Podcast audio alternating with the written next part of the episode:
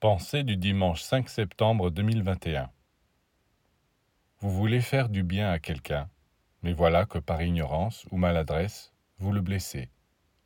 La justice terrestre, qui ne discerne pas vos mobiles, vous condamne d'après vos actes.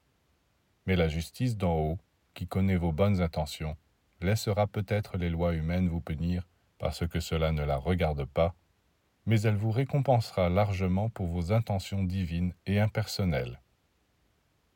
Inversement, si vous faites des cadeaux, si vous vous montrez généreux, supposons avec une fille, mais avec l'intention cachée d'abuser d'elle, il se peut que sur la terre on vous apprécie, mais en haut le ciel vous punit, parce que les tribunaux célestes vous jugent non d'après vos actes, mais d'après vos mobiles.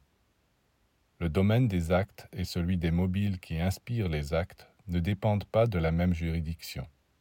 Bien sûr, si vos mobiles comme vos actes sont divins, irréprochable, vous serez récompensé des deux côtés.